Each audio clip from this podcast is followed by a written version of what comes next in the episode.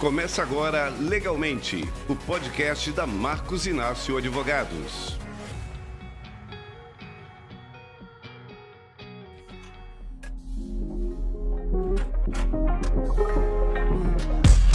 Olá, sejam bem-vindas e bem-vindos a mais uma edição do podcast Legalmente, uma iniciativa da Marcos Inácio Advogados Neste podcast, tratamos de temas do direito, como direito civil, direito trabalhista, direito empresarial, direito previdenciário e direito administrativo. Hoje também vamos falar de direito, mas um tema muito mais abrangente que diz respeito a todos nós cidadãos.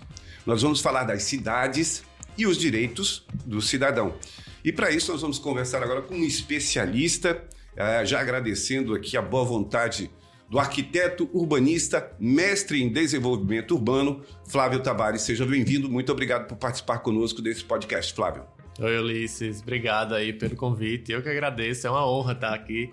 Eu acho que a gente precisa, na verdade, popularizar, democratizar o acesso né, a esse tipo de informação, que é informação tão importante, como você falou, né, diz respeito a toda a população que é o direito à cidade, né, que a gente está falando, né? O direito à cidade ele compreende uma série de outros direitos relativos, né, ao conceito de cidade, de moradia. E aí a gente vai poder discutir isso aí com vocês ao longo desse, desse encontro. Pois, eu já quero começar logo provocando, né? Que cidade nós merecemos, né? A partir daquilo que prioriza o plano diretor, né, que as cidades têm que desenvolver, e também o Estatuto das Cidades. Bom, na verdade, essa legislação que a gente tem toda hoje construída no Brasil, ela é uma construção histórica, né? Que as pessoas vêm, enfim, fazendo uma, uma luta constante para que a gente possa inserir no nosso arcabouço jurídico, né? Normativo, uma série de conceitos que são, na verdade, os conceitos do bem viver, do bem-estar social, mas dentro de uma perspectiva urbana, né? O Brasil, ele, ele foi se transformando, né? Em urbano. Muito recentemente, inclusive, ao longo de toda a sua história, o Brasil tem uma predominância ainda muito forte no rural, né? Mas ao longo dos últimos anos, o Brasil, de fato, se tornou predominantemente urbano, né? 85%, mais de 85% da nossa, do nosso território é urbano e a gente precisa é, desenvolver políticas para isso. E essas políticas estão nas cidades, é onde tem o nosso maior interesse, foco de, do meu estudo, inclusive, né, da minha da minha atuação profissional, assim como também atuação militante na sociedade civil, né, em busca de, de que a gente conquistar esse, esse tão sonhado direito à cidade para todos e para todas. Pois é, a gente tem acompanhado, a gente vai aprofundar um pouco mais ainda sobre esse tema, que é a sua especialidade. Mas eu quero jogar um pouco agora a coisa para o mundo. Nós temos acompanhado um debate em alguns lugares do mundo que falam aí das cidades inteligentes. O que, que é isso? E existe algum exemplo aqui no Brasil que a gente possa apontar? Olha, ali está se construindo uma ideia, um conceito voltado para isso. Nós temos isso aqui? Olha, esse conceito das smart cities, né, que, que enfim, se desenvolveu muito, né, nos países desenvolvidos, né, ele está muito associado a essa nova influência da tecnologia, né, de uma forma geral, principalmente a tecnologia da informação aplicado à gestão urbana, né? Então, vários, várias tecnologias da informação são aplicadas para a melhoria do desenvolvimento desses sistemas urbanos, como por exemplo a mobilidade urbana, né? A gente com essas novas tecnologias a gente consegue aprimorar os sistemas de transporte público, né? Enfim, uma série de outros elementos que vão sendo, enfim, é, vão chegando na, na tecnologia e vão sendo aplicados a essa gestão urbanística. Mas no Brasil, e não só no Brasil, eu digo muito isso para os países subdesenvolvidos, né, ou em desenvolvimento de uma forma geral, existe uma discussão muito crítica sobre esse conceito de cidades inteligentes. Que a gente acredita, na verdade, que uma cidade inteligente é uma cidade que valoriza as pessoas, a população, as pessoas, seres humanos que vivem nela. Né? Então, é, há um conceito também em, em esse conceito está em, em, constante discussão aí e eu acredito que a inteligência é essa inteligência humana que valoriza esse é, essa população que vive nos territórios tradicionais, que vive no seu contexto dia a dia, a gente precisa valorizar isso. E por que eu estou trazendo isso? Porque quando a gente incentiva a participação, a cogestão dessas pessoas no processo de desenvolvimento urbano, a gente está transformando as nossas cidades em mais em, mais inteligentes, sabe? Então, quando a gente associa isso ao conceito de cidades inteligentes, eu acho que é o grande, a grande sacada, o grande diferencial que a gente tem aqui, nós dos países em desenvolvimento, para acrescentar esse conceito que tomou conta da América do Norte e da Europa. Bom, só complementando essa, essa sua resposta, eu vou inserir uma outra pergunta que diz respeito a esse, esse tema tecnologia, já que só no ano passado nós tivemos aí o leilão dos 5G, né, que, estão, que será implementado a partir desse ano. Essa tecnologia, ela dialoga com essas cidades inteligentes? Com certeza, com certeza. Quanto mais é, é, a gente tem associado essas novas ferramentas para implementação nas nossas políticas urbanas, mais a gente vai ter ganhos, sem nenhuma dúvida. Esse exemplo que eu falei do sistema de mobilidade é impressionante. A gente, de fato, pode otimizar o sistema de transporte público a partir dessas tecnologias.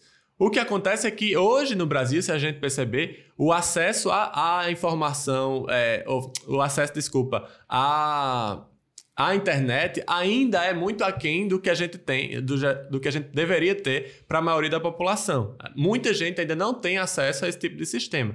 Mas se a gente utiliza cada vez mais, e o 5G é um potencial desse, né, de, de, de aumentar a acessibilidade da, da, da internet aos cidadãos e cidadãs, na sua maioria, a gente consegue potencializar esse sistema de transporte público.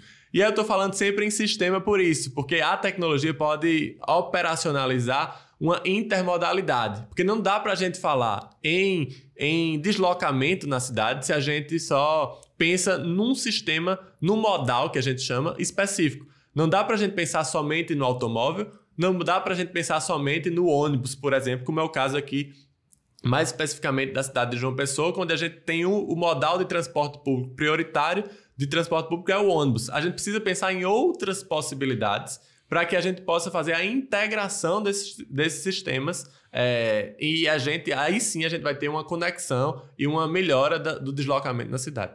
Bom, eu, eu vou entrar aqui num tema que acho que talvez seja muito familiar a você, que diz respeito a essa, essa não, não seria uma dicotomia, mas desenvolvimento sustentável versus desenvolvimento econômico. Isso é possível numa cidade? Totalmente, totalmente. Eu acho que isso são coisas que a gente precisa caminhar cada vez mais. Inclusive, os últimos acontecimentos no nosso país demonstram muito claramente isso, né? Que várias tragédias vêm acontecendo aí. E essas tragédias são, em sua maior parte, falta de um planejamento urbano anterior. Então, esse planejamento que não ocorreu ao longo de 100, 50 anos, ele tem efeitos colaterais. Esses efeitos colaterais estão chegando cada vez com mais força, cada vez com mais recorrência, justamente a partir disso. É possível? É possível sim. A gente precisa ter nas nossas legislações, inclusive, o plano diretor é talvez seja, talvez não, sem dúvidas, é a maior legislação no nível municipal, no nível local, que a gente vai estar planejando e pensando a cidade.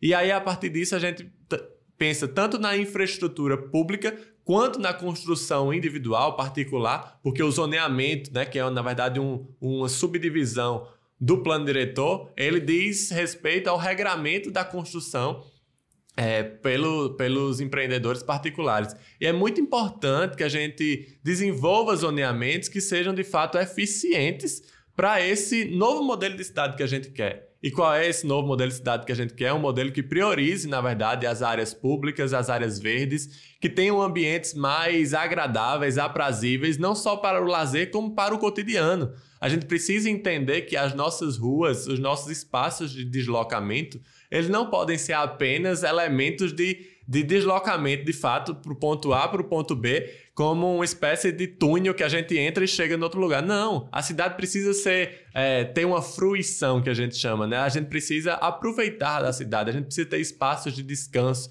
A gente pode utilizar uma rua para também ir comprar uma coisa, um pão na padaria, por exemplo, e a gente ter condições de fazer isso a pé e a gente ter condições de fazer isso a pé com uma calçada que seja linear, que seja segura ao longo de todo esse deslocamento, que você tenha um banco para você descansar, ou você encontrou um amigo, um vizinho ali, você senta e conversa.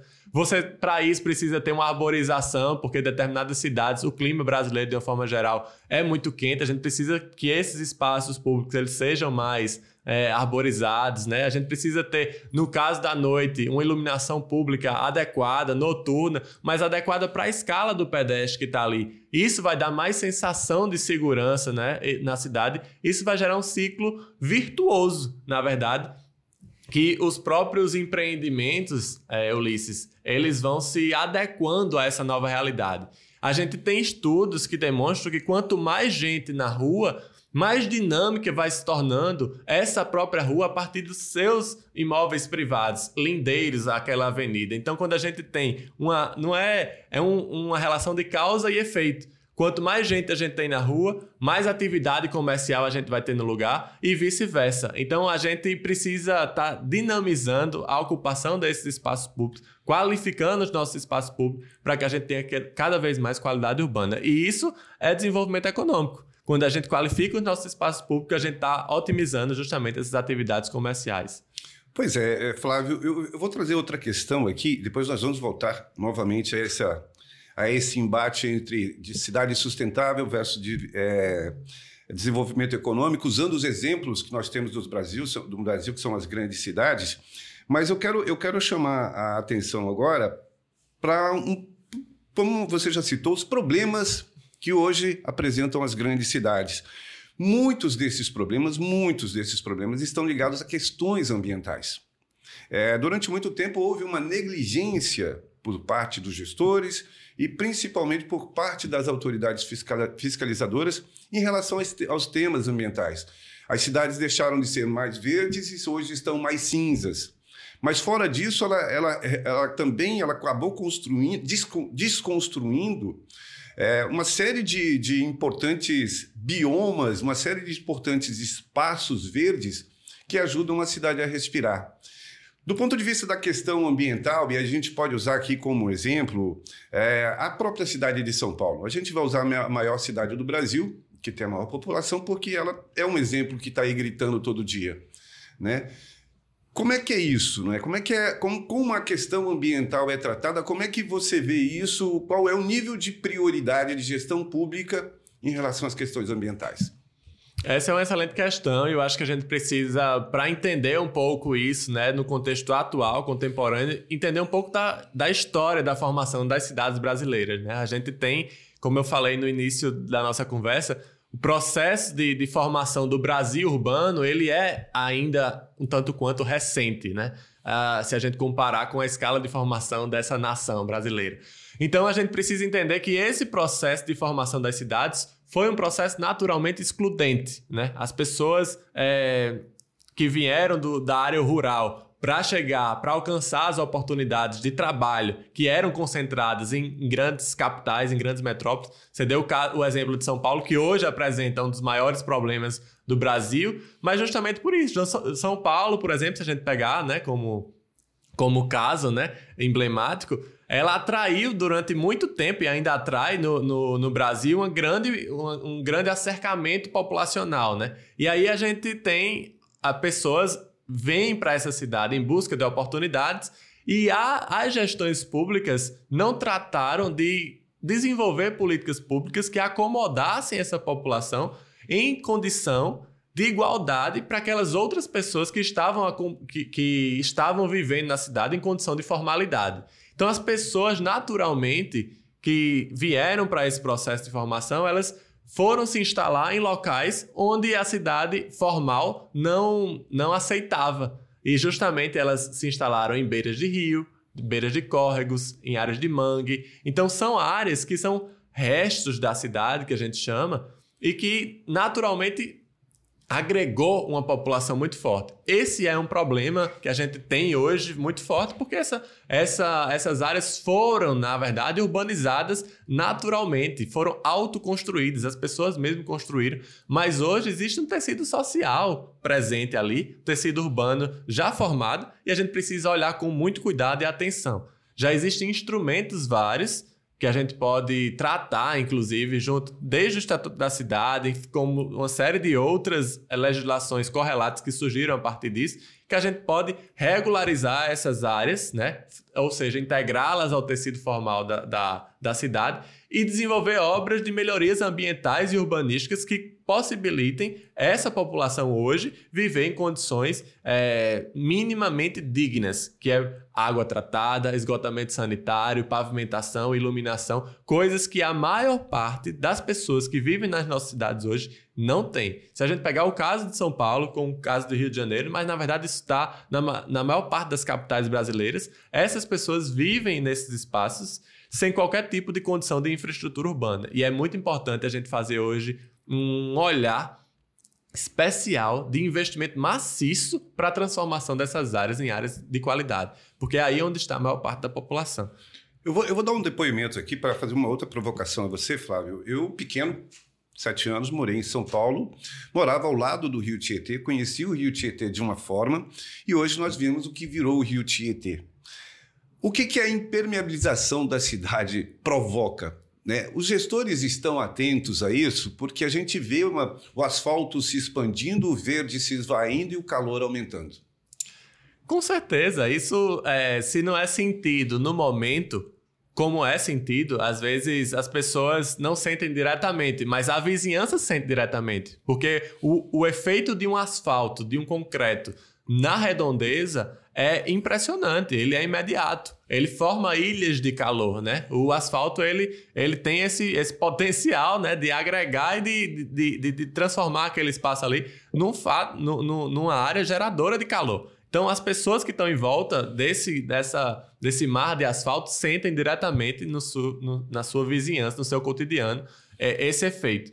Mas isso tem efeitos, você canalizar um rio, como o caso da Marginal Tietê. Na verdade, a Marginal Tietê nada mais é do que é, é, é, a expansão viária cada vez mais, né? De uma faixa para duas faixas, para três faixas, para, enfim, dezenas de faixas hoje, se a gente considerar os dois lados da Marginal, para estreitamento de um rio. Só que esse rio é natural, ele está ali antes de qualquer coisa. Esse curso de água ele vai passar de qualquer forma. E toda a drenagem da cidade, de alguma forma, né, ela canaliza para essas bacias. E quando chove, que é um processo também natural, isso naturalmente, com drenagem urbana ou sem drenagem urbana, vai canalizar para essas bacias. E se a gente não tem esse cuidado, como isso, a gente vai alargando cada vez mais as faixas em detrimento desse rio urbano, a gente vai ter fatalmente cada vez mais acidentes, tragédias desse tipo, né? Do ponto de vista do plano nacional, é, a gente vê aí que tem uma quantidade enorme de cidades com pouco mais de 50 mil habitantes, muitos, muitas cidades nessa situação. Existe algum plano nacional de orientação para gestores? A gente tem eleições de quatro em quatro anos, entra um gestor, nem todos têm ali a habilidade de gestão pública, nem todos têm essa percepção do planejamento nas diversas áreas, mas existe algum órgão nacional, alguma entidade nacional que se disponha a orientar, isso chega aos prefeitos? Você tem algum conhecimento sobre isso? Olha, esse de fato é um dos gravíssimos problemas brasileiros. A gente percebe que, na verdade, os municípios com até 50 mil habitantes são 90,6% dos municípios brasileiros. E a gente sabe que eu tive a oportunidade de ser gestor no secretário de planejamento de um município como esse, de 25 mil habitantes, na região metropolitana aqui de João Pessoa, que é o município de Conde. E a gente enfim, tem contato, tem relação com diversos outros gestores desse, desse mesmo porte, desse mesmo tipo, e vê a, a, a solidão desses gestores no, no lidar diário com esse tema do planejamento urbano. Eu tive a sorte, enfim, ser gestor e ser arquiteto e urbanista e ter uma construção histórica dentro desse, desse tema da política urbana. Mas eu, eu lhe garanto que aqui na Paraíba, e não diferente no Nordeste e no Brasil, os secretários não têm esse tipo de conhecimento, tampouco os prefeitos nessa área, e esse é um tema muito importante, porque a escala local, a escala municipal, é a escala que tem é, autonomia constitucional de legislar sobre o uso e a ocupação do solo. Então, essa deve ser a maior das prioridades para esse tipo de gestão municipal. Então, não há nenhum tipo de, de atenção especial com isso. Pelo contrário, na verdade, a gente tinha no Brasil, foi depois da, da Constituição é, de 88, a gente teve uma grande conquista, que foi o Estatuto das Cidades, no ano 2001. E depois disso, a gente teve uma série de legislações subsequentes e a criação, que resultou na criação também de um ministério próprio, o Ministério das Cidades, que tinha justamente essa intenção de focalizar o problema do Brasil nas cidades. Mas infelizmente o ministério foi é, recriado né, em outro ministério, o Ministério do Desenvolvimento Regional, que abrange uma série de outras, enfim, outras temáticas. E a cidade em si perdeu esse protagonismo e a gente não tem hoje essa condição de acessar essa essa essa perspectiva institucional mesmo, de dar algum suporte institucional a esses municípios que são absolutamente carentes de tanto pessoal quanto de profissional qualificado, quanto de estrutura mesmo, né? tanto orçamentária quanto estrutura administrativa. Né? Então, de fato, esse é uma das grandes bandeiras, inclusive, que eu é, participo junto a uma rede nacional que tem a rede BR Cidades, para que a gente possa travar esse debate junto a, enfim, inclusive às gestões públicas, os, os, candidatos que pleiteiam agora, é, nesse ano 2022, é, à presidência da República, para que a gente coloque esse tema, o tema das cidades, o tema dos pequenos territórios, inclusive, dentro do debate nacional. Você está acompanhando o podcast Legalmente, iniciativa da Marcos Inácio Advogados. Hoje nós estamos conversando sobre cidades e direitos do cidadão com o especialista Flávio Tavares, engenheiro, arquiteto, urbanista, mestre em desenvolvimento urbano. É, a gente falou aqui do, dos exemplos de São Paulo. Eu vou acrescentar São Paulo, Belo Horizonte e Rio de Janeiro. São cidades hoje, para nós, de forma leiga, eu como jornalista, são cidades colapsadas. É possível reverter esse processo? É possível pegar essa cidade da forma como elas estão e aplicar os planejamentos necessários para reverter aquilo que foi destruído, enfim, aquilo que já aconteceu? Sem dúvida, a gente precisa. Claro que uma coisa é você tratar um município menor, um município com menos de um milhão de habitantes. Um Por isso que eu quis fazer esse contraponto. Você falou: olha, os pequenos podem melhorar, mas e os grandes? Claro, mas também é possível. A gente também precisa trabalhar com outro tipo de realidade, outro tipo de gestão né, urbana. A gente precisa entender que aquilo são grandes metrópoles, megalópolis, na verdade, né, nacionais, e a gente precisa fazer um outro tipo de trabalho, que é um trabalho de reconhecer essas vulnerabilidades, reconhecer que há uma segregação socioespacial nessas cidades e a gente priorizar os investimentos onde a gente precisa priorizar. Porque, como eu te falei, as cidades foram construídas com exclusão social e espacial, por isso que esse termo é tão importante. É, a, a, a exclusão social no Brasil ela tem lugar, ela tem espaço, é, e a gente precisa justamente inverter a prioridade orçamentária dos investimentos para esses lugares que têm déficit de cidade. O que é déficit de cidade? Porque determinadas áreas da cidade têm pavimentação, tem água tratada, tem esgotamento sanitário, tem acesso a praças, a parques, a teatros, a museus, enfim, tem acesso tanto à parte física, estrutural, quanto à, à parte é, imaterial, né? a parte cultural da cidade. É, essa diferença é gritante se a gente for olhar isso espacialmente nos territórios. São Paulo, por exemplo, isso tem tem inclusive cor, né? Se a gente olhar isso no território espacialmente, a gente vai ver que a cidade de São Paulo é essa área onde concentra os, os grandes equipamentos culturais, as grandes infraestruturas urbanas, estão polarizadas na região do centro da cidade, mais um centro expandido. Quanto mais a gente vai para as bordas da cidade, isso não é diferente nas outras capitais. A gente tem mais segregação e a gente tem, inclusive, mais negros, é, mais população negra nesses territórios. Então é muito importante que a gente priorize os investimentos nessas áreas. E aí, a partir disso, quando a gente estabelece uma coisa que o Estatuto da Cidade né, pautou com prioridade, que são, por exemplo, as ZEIs, as zonas especiais de interesse social, que nada mais é do que a demarcação desses territórios vulneráveis, né, para a gente poder excepcionalizar determinados parâmetros e a partir disso a gente ter a captação de recursos de investimentos com prioridade orçamentária, a gente consegue reverter esse quadro mínimo de déficit habitacional, de déficit de infraestrutura urbana. E aí a gente consegue trazer ela para o, o, uma segunda etapa, que é a etapa de integrá-la enquanto sistema. A gente precisa, essas etapas não precisam ser sequenciais, elas podem andar em paralelo, inclusive, mas a gente precisa fazer a discussão, por exemplo, da mobilidade. Essa discussão da mobilidade ela é central nessas grandes cidades, nessas metrópoles. Você, já imaginou, Ulisses, o que é você simplesmente levar duas ou três ou até quatro horas, como se leva em São Paulo, para ir para o seu trabalho e quatro horas até para voltar para o seu trabalho. Tem gente que gasta oito horas diárias em São Paulo para fazer seu deslocamento.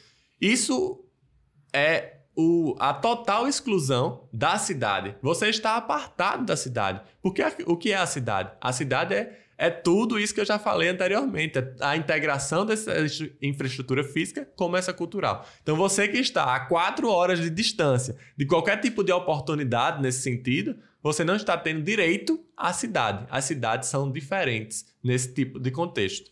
Eu, eu, vou, eu vou entrar agora num ponto que você já tocou aqui meio que passando, mas que também tem causado muita comoção em todos nós que acompanhamos desde janeiro, desde fevereiro principalmente, é, o caso Petrópolis. Né? Já são 200 e, mais de 240 pessoas mortas e ah, já algumas decisões já foram tomadas, alguns especialistas já se posicionaram e um, alguns deles apontam que não há mais como a cidade expandir. Vale lembrar que Petrópolis é uma cidade imperial, né? é uma cidade que tinha uma estrutura e hoje tem outra. Eu mesmo já fui a Petrópolis várias vezes, para ela ter um comércio muito forte de roupa, uhum. né? A, a, rua, a rua Dona, Dona Teresa, a Rua Teresa, ela é um exemplo disso. Ah, fugiu o nome agora, mas é, é, é uma rua principal que trata disso. E a cidade expandiu muito. Eu queria que você apontasse dentro desse, dessa expansão, dentro desse caso específico é, de Petrópolis, o que levou a esse colapso, né? Em que ponto é, a, a, fiscalização, né, aqueles órgãos que deveriam primar a lei pelas leis ambientais, pelas leis estruturais, por, por tudo aquilo que diz respeito à cidade, houve omissão? O que, que houve? Simplesmente houve o crescimento e, e todo mundo achou que era normal? O que, que se pode tirar de lição de uma cidade como Petrópolis? Olha, eu é, não conheço Petrópolis profundamente, mas tenho, enfim, analisado isso pelo que tem saído no noticiário, inclusive na imprensa mais qualificada, técnica também da área. E é, isso, na verdade, o caso de Petrópolis não é um caso muito diferente do caso de outras tragédias que estão acontecendo por aí. Sem sombra de dúvidas. Bahia, por exemplo. Sem sombra de dúvidas, todos esses casos guardam uma relação comum, que é a ausência do planejamento urbano é, nessas cidades, nessas gestões, né? É, Petrópolis tem um, um, um, um agravador que é Petrópolis é uma cidade que tem um patrimônio cultural e histórico também importante, né? E Petrópolis tem esse patrimônio ambiental também muito forte.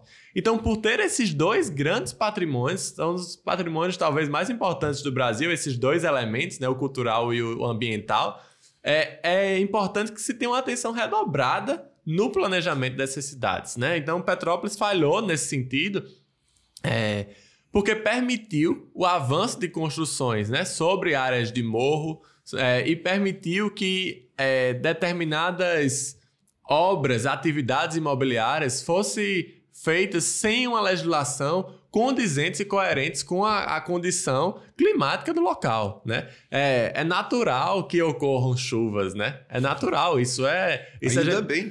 Isso a gente não, não tem como impedir. Pelo contrário, a gente precisa entender que isso acontece e por isso a gente precisa precaver para que as construções, as edificações que sejam empreendidas no tecido urbano, elas sejam condizentes com essa realidade. Então, quando a gente tem um plano diretor e a gente tem um zoneamento na cidade, é justamente por isso, porque a gente diz determinadas áreas pode se construir mais, com mais adensamento construtivo, com mais gabarito, mais altura. Determinadas áreas da cidade deve-se ter uma densidade habitacional, uma densidade construtiva menor. E também, por sua vez, essas áreas onde tem mais fragilidade ambiental se pode construir, mas se pode construir, por exemplo, com uma, uma área permeável mais alta é muito importante a gente entender que cada construção ela tem índices de permeabilidade. Quando você vai construir a sua casa num lote, seja que cidade for, as, legisla as legislações de obras, em geral, estabelecem um índice que você tem que deixar de permeabilidade no seu lote. Isso, é, isso quando você trata de um lote só, você diz, ah, 15% de área permeável, 20%, 40% de área permeável. Ah, eu vou botar mais aqui uma pavimentaçãozinha aqui, vou fazer mais uma mais um. A calçada? Uma, a calçada já é fora do lote, mas dentro do lote, ah, eu vou, vou aumentar aqui meu quintal para fazer, botar uma piscina e, e, e, e, vou pavimentar tudo aqui. Isso, se é pensado dentro de uma lógica de um lote, ainda vai. Se você começa a pensar isso na escala da cidade como um todo, a gente vai impermeabilizando cada vez mais. E esses índices não são feitos à toa, eles são feitos justamente para a gente possibilitar a absorção dessa água. Além disso, obviamente, isso, é, isso eu estou falando da parte intra-lote, na parte privada, mas a parte extra-lote, ou seja, a parte pública, o espaço público, também precisa ser pensado enquanto sistema. Uma rede de drenagem potente, né? E isso é, é um grande, grande fator para a gente condicionar essa, essa chuva para ela ter uma canalização correta. Além de, claro, toda a, a construção, a interven essas intervenções urbanas viárias que levem em consideração isso, para que a gente não possa ir arrochando nossos rios em detrimento de a expansão de uma mobilidade né, é, viária cada vez mais insana. Né? Eu, eu vou pegar um outro gancho aqui, cidades e direitos do cidadão, falando sobre fiscalização. Existe toda uma legislação, existe o planejamento, existe o plano diretor, existe o Estatuto das Cidades, existem outras legislações específicas voltadas para o meio ambiente, é, voltadas para o espaço urbano propriamente dito, a ocupação como deve ser. O Ministério Público tem é, é, é secretarias específicas para essas fiscalizações. No entanto, o que a gente percebe, na maioria dos casos, os gestores é, é, tomam decisões que contrariam determinada legislação e, ao mesmo tempo, você não tem ali o enfrentamento do poder fiscalizador daquele ato. Uhum. Acaba redundando ali numa, numa multa ou num, num, prazo muito longo para que se, se sane determinado problema. Eu vou citar um exemplo que, para nós, foi. Para nós e para todo mundo, né? Para todo mundo foi, foi bem recorrente, que é a questão dos lixões. Há um tempo atrás, o Ministério Público bateu o pé estabeleceu que os lixões deveriam desaparecer das cidades num determinado prazo. O prazo chegou, se alterou esse prazo.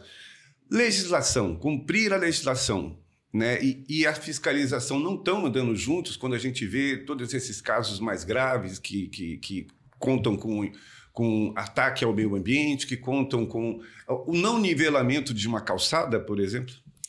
Essa questão que você tocou é uma questão importantíssima e muito cara para mim, principalmente a gente tá falando aqui num espaço como esse, que é, que é ouvido por muitas pessoas do meio jurídico, do campo jurídico, e é uma, uma questão que eu tenho levado muito nos debates que eu tenho feito, nas redes que a gente discute, como essa, por exemplo, do BR Cidades, que é que a gente precisa entender, primeiramente, nós temos hoje, o Brasil é considerado mundialmente, internacionalmente, um dos países que tem a legislação urbanística mais, mais avançada. O Estatuto da Cidade, quando foi criado em 2001, ele foi premiado internacionalmente. Eu lembro que é, a, a, o, o, Ministério das Cidades, quando foi criado, teve várias enfim, excursões para dar palestra na França, na Holanda, em lugares que são desenvolvidos e que têm uma experiência forte, inclusive, no planejamento urbano. Ou seja, o que eu quero dizer com isso é que, desde o Estatuto da Cidade, essas, todas as outras legislações que foram construídas foram legislações absolutamente importantes, rigorosas.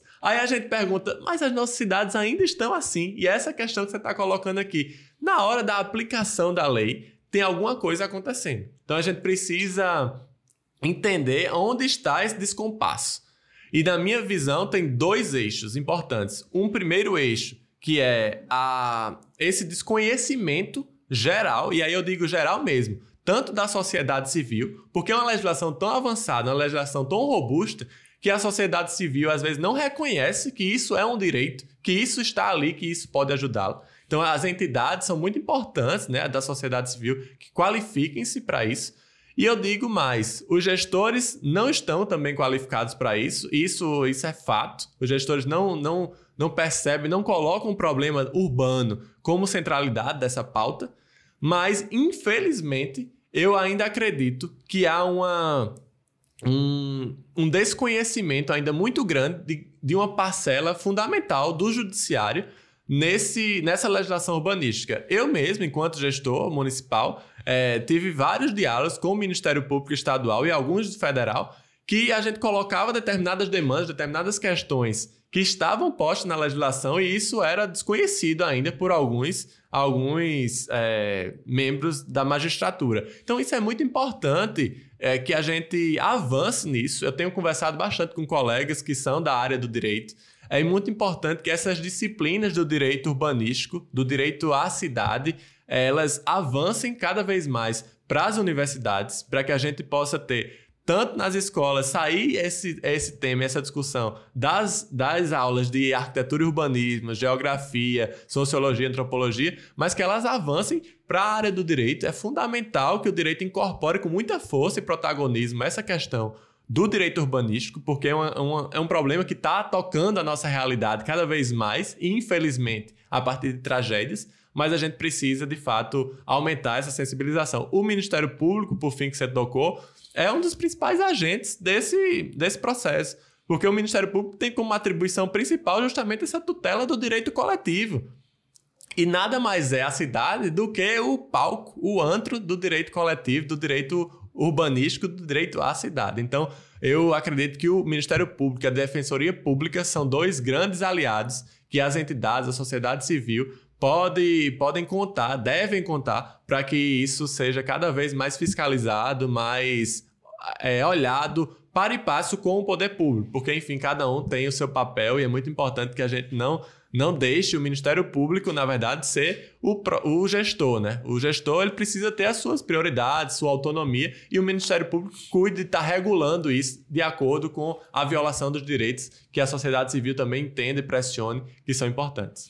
Eu vou fazer outra provocação aqui a Flávio. Não pense que eu estou querendo te dar um nó tático. Né? Na verdade, eu, como jornalista, eu fico muito instigado com, com esse assunto que me interessa muito. Eu vivo na cidade e as cidades e a cidade me interessa.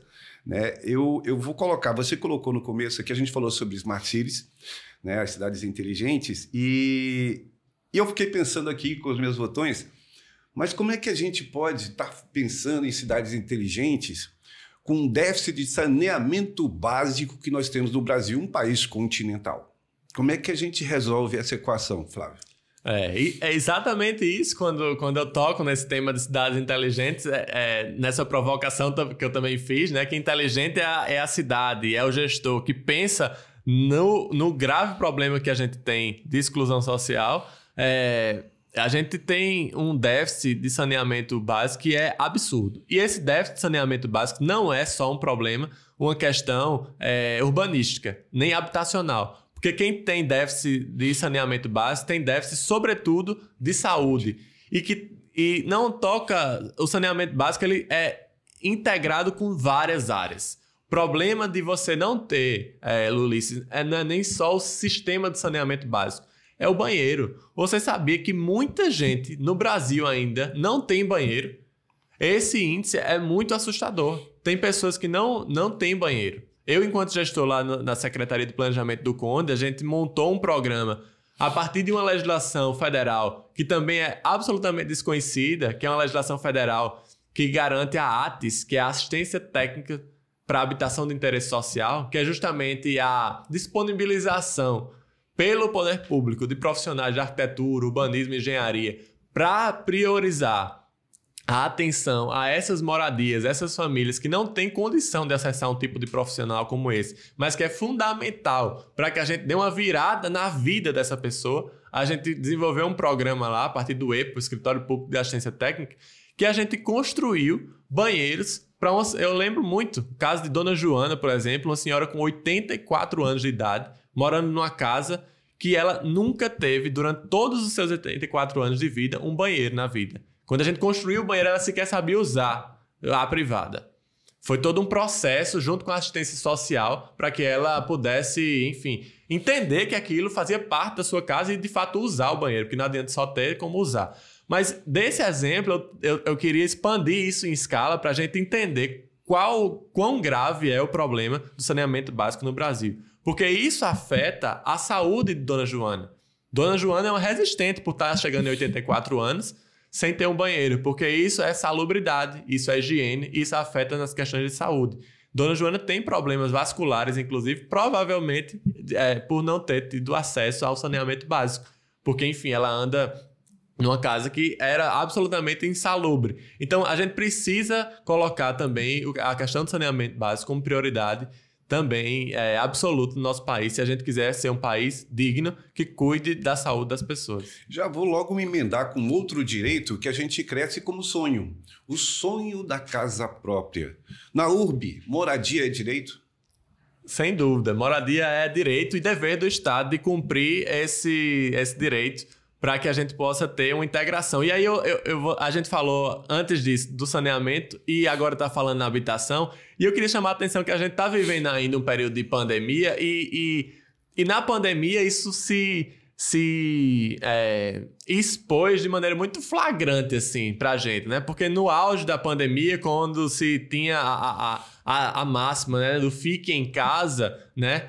E aí a gente começava a perceber, nós arquitetos e urbanistas, que tem esse trabalho né, voltado para a população mais vulnerável, começou a olhar, putz, é, essas pessoas que vão ficar em casa, vão ficar em que tipo de casa? Ah, bom, primeiro aquelas que têm casa mas a maioria tem algumas, algumas casas em condições absolutamente precárias, que vive numa casa como essa, por exemplo, que não tem banheiro, que vive numa casa que vive é, às vezes três, quatro famílias morando junto, com filho, cada um com três filhos. Às vezes a gente tem famílias que moram numa casa de dois cômodos com 12 pessoas, 14 pessoas. Então, a, a, a dignidade da vida humana, ela está estabelecida num lar. Né? Então, a gente precisa constituir no Brasil programas robustos de moradia que levem em consideração os dois principais problemas que a gente tem. Um é o déficit quantitativo.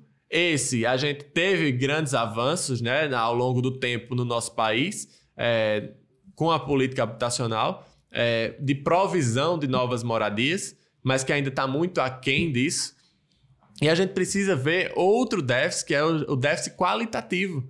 Tem muita gente também que tem casa, tem condição, mas essa casa não está em condições. A gente precisa também prover condições que essa, que essa pessoa tenha uma moradia adequada. Então, a gente precisa é, repensar bastante. Esse é um ano importante, o ano 2022, um ano de eleições nacionais, para que a gente comece a pensar e olhar e ter atenção às pessoas que estão postulando justamente o cargo de, de presidente para que pensem em políticas é, de fato adequadas à, à parcela da população que não tem condição de ter um lar. Então, esse é um, um dos grandes questões e eu acho que a partir dessa vinculação do direito à moradia, a gente vai conseguir é, ter muito muito avanço e eu, eu acho que é bem possível a gente conseguir.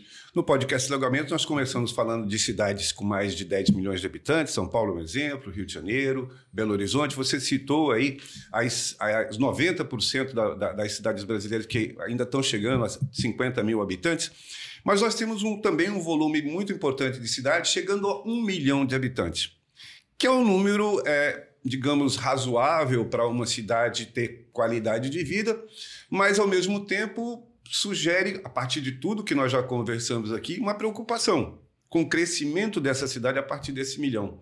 Né? Nesse caso, gestores públicos de cidades mais robustas, né, como esse milhão, você tem, você tem a noção, já que você participa de um grupo tratando disso, você tem a percepção da preocupação de um gestor público e dos agentes políticos envolvidos, inclusive Ministério Público, inclusive órgãos fiscalizadores, sobre o crescimento da cidade, visto tudo que nós vimos nesse ano, né, principalmente de chuvas das chuvas torrenciais, enfim, de, e de algumas tragédias que a gente acompanhou.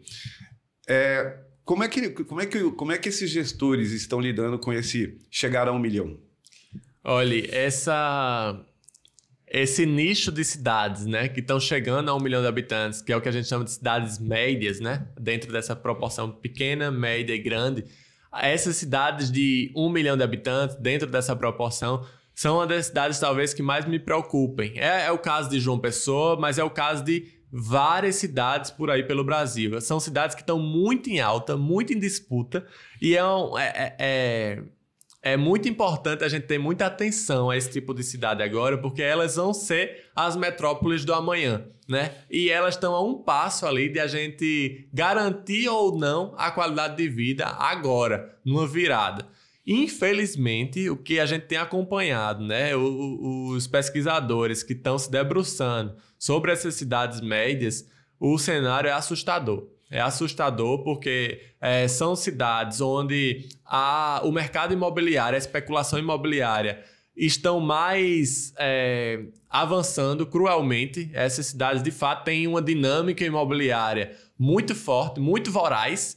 E a gente sabe, no nível de institucionalidade que a gente tem hoje, os, os gestores municipais, sem essa visão, sem essa carga de planejamento, com é, é uma necessidade de orçamento, né, de receita forte, eles estão muitas vezes é, esquecendo, deixando de lado determinados instrumentos de planejamento para poder atrair determinadas incorporações imobiliárias. E isso certamente, se não for feito um planejamento de agora, se a gente não tiver, inclusive, uma concertação nacional, um olhar nacional para essa tipologia de cidade, a gente vai ter aí no próximo decênio uma explosão de problemas que a gente vê hoje nas metrópoles brasileiras. Não que elas estejam livres disso já hoje, mas com o cenário voraz que a gente está vendo de expansão imobiliária nas cidades, sem acompanhamento de um planejamento, a gente tem um cenário assustador. Bom, Flávio, eu vou, eu vou me encaminhando aqui para o encerramento do nosso podcast. É, mais uma vez, já agradecendo aqui muito a sua, a sua participação. É, e academia? É, academia, eu sou fã da academia, a, a, gente vê que as universidades estão sob ataque, enfim, estão enfrentando muitas dificuldades, mas é da academia que sai o conhecimento, é da academia que sai a pesquisa, é da academia que sai essa análise profunda, e é da academia que sai profissionais como você né? antenados, consci com, conscientes do seu papel social, do seu papel político, né? do seu papel como cidadão. Né? Qual é o papel da academia nesse processo? A gente sabe que, é, que, ela é, que ele é muito importante, mas nessa hora, nessa hora crucial, como você coloca, tanto para as pequenas cidades como para cidades médias e até para as grandes. Olha, a academia, eu, eu, eu tenho muito orgulho de, de ter sido fruto, né, de uma universidade pública federal, né, de ter conseguido várias oportunidades a partir dessa formação, desse privilégio, né, que eu tive de, de ser formado por, por universidade pública, ter feito mestrado na área também, na universidade pública, todas elas no Nordeste do, pra, do país, é, com grandes profissionais que são professores nessas áreas.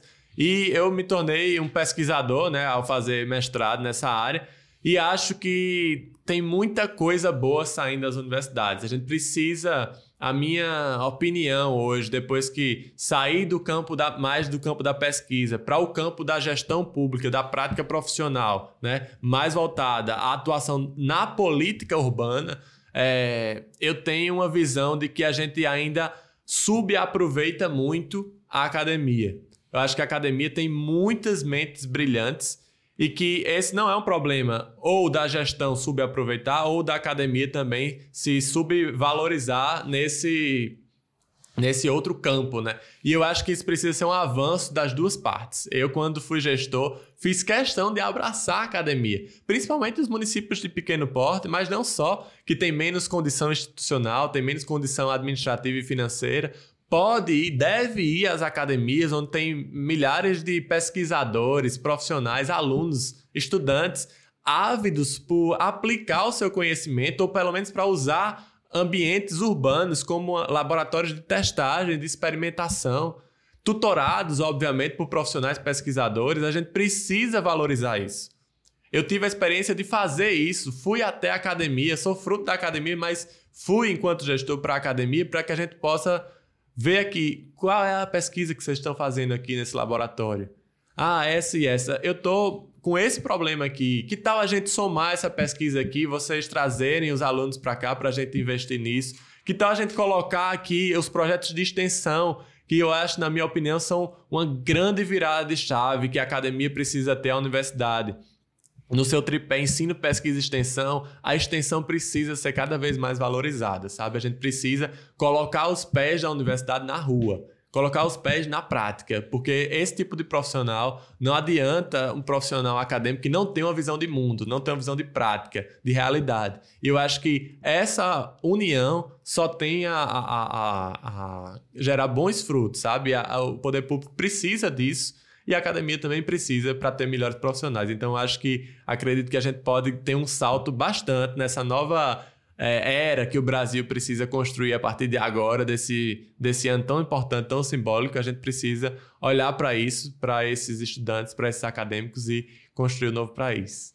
Bom, pessoal, no podcast de hoje, legalmente, nós conversamos com essa cabeça pensante, Flávio Tavares. Muitíssimo obrigado pela sua participação aqui conosco. Certamente suscitou aí mais temas, mais pautas. E eu espero que você em breve volte aqui para a gente abordar outras, outros aspectos dessa cidade que nos interessa, interessa a todos nós. Muitíssimo obrigado. Ah, eu que agradeço de novo, renovo meus agradecimentos a toda a equipe, toda a condução desse, desse programa aqui, desse espaço.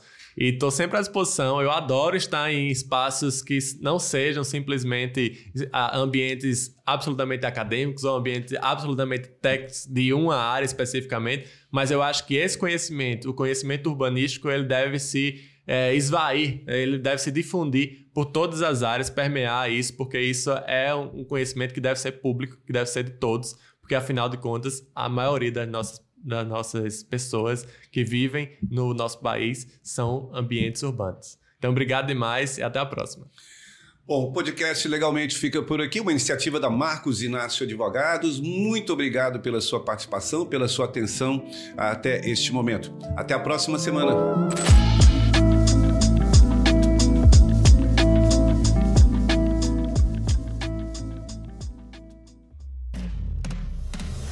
Você ouviu Legalmente, o podcast da Marcos Inácio Advogados.